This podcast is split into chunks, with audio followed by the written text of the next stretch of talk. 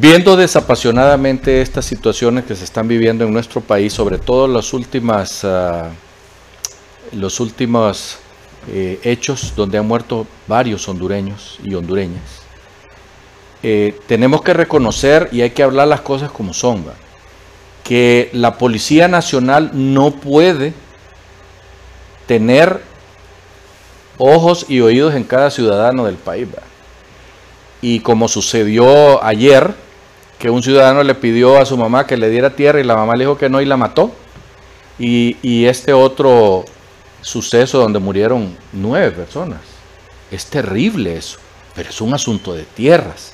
Entonces no podemos culpar a la policía de inepta porque la policía es imposible a menos que tengan retenes en cada una de las carreteras y nos bajen a todos por igual lo cual sería un caos terrible en el país.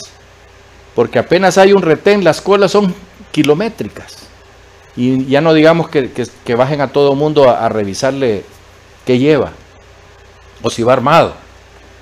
Por esa razón hay que entender que lo que está pasando en nuestro país es un problema de nosotros los hondureños, que estamos viviendo bajo una situación psicológica terrible donde todo lo queremos arreglar matándonos. Imagínense que el, asesinato de hace dos días, buscaban matar al, hondureño este que vino de Estados Unidos de paseo y se volaron a, cinco más. Eh, eh, los que iban en, ese, en ese grupo de gente, iba un pastor y otra señora que no tenían vela en el entierro y también se fueron. Entonces es simple y sencillamente el odio que estamos viviendo los hondureños porque lo que recibimos a diario en las redes sociales es eso. En las redes sociales y en los medios de comunicación usted puede ver un montón de gente amargada, insultando a los demás. Y en las redes sociales eso es insoportable. Usted abre, usted hace un editorial, por ejemplo, para ponerme yo de ejemplo y yo digo, me cae mal Hugo Chávez, está bien muerto, y me llueven los insultos de aquellos a los que creen que Hugo Chávez es el nuevo Cristo.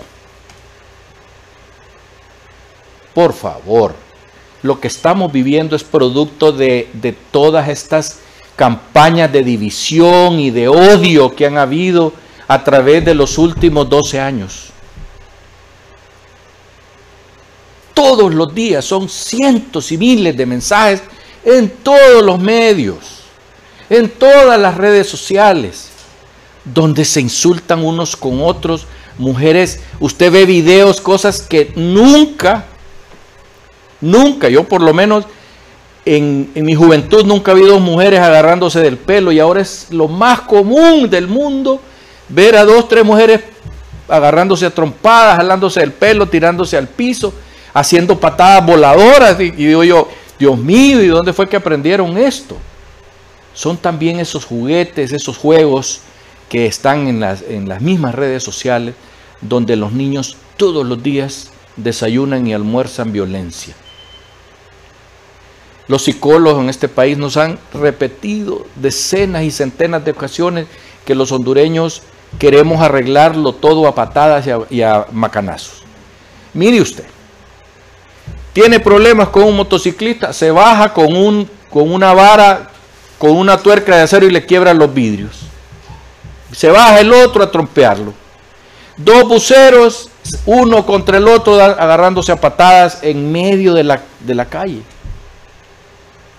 A un señor se le cruza un, un taxista, se baja furioso y trompea al taxista y lo agarró a patadas en el piso.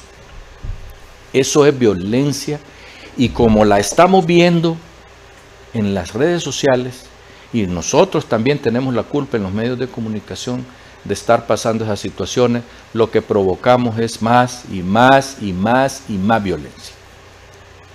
No podemos culpar de todo a la policía y estamos claros que están haciendo un trabajo para acabar con las maras y para acabar con la extorsión y no es fácil. Y en Honduras los políticos no tienen la voluntad que tiene el, chaparro ese del Salvador Bukele que se puso los pantalones y dijo, esto lo vamos a acabar, y tiene 45 mil presos mareros, en condiciones inhumanas, infrahumanas. Pero como dice él, ellos se la ganaron porque son los que han matado cientos de miles de salvadoreños. Yo miro en las redes sociales, en nuestras eh, lecturas de opinión aquí, los jóvenes pidiendo que venga Bukele de presidente. Aquí no hay esa voluntad, simple y sencillamente porque, como bien lo dijo también ese señor, cuando un gobierno no va de frente en contra de la maldad, en contra de los malos, es porque está infiltrado de ellos mismos. Hoy en las redes sociales salen fotos de tres diputados que supuestamente están entre los cinco que está solicitando Estados Unidos para extraditarlos. Y que por eso andan a la carrera viendo cómo hacer para cambiar la ley esa, para que no se lleven a tres diputados del Congreso Nacional que supuestamente están en esa lista y que en las redes sociales ya sacaron las fotos de ellos. Todo eso, ¿a qué creen ustedes que lleva?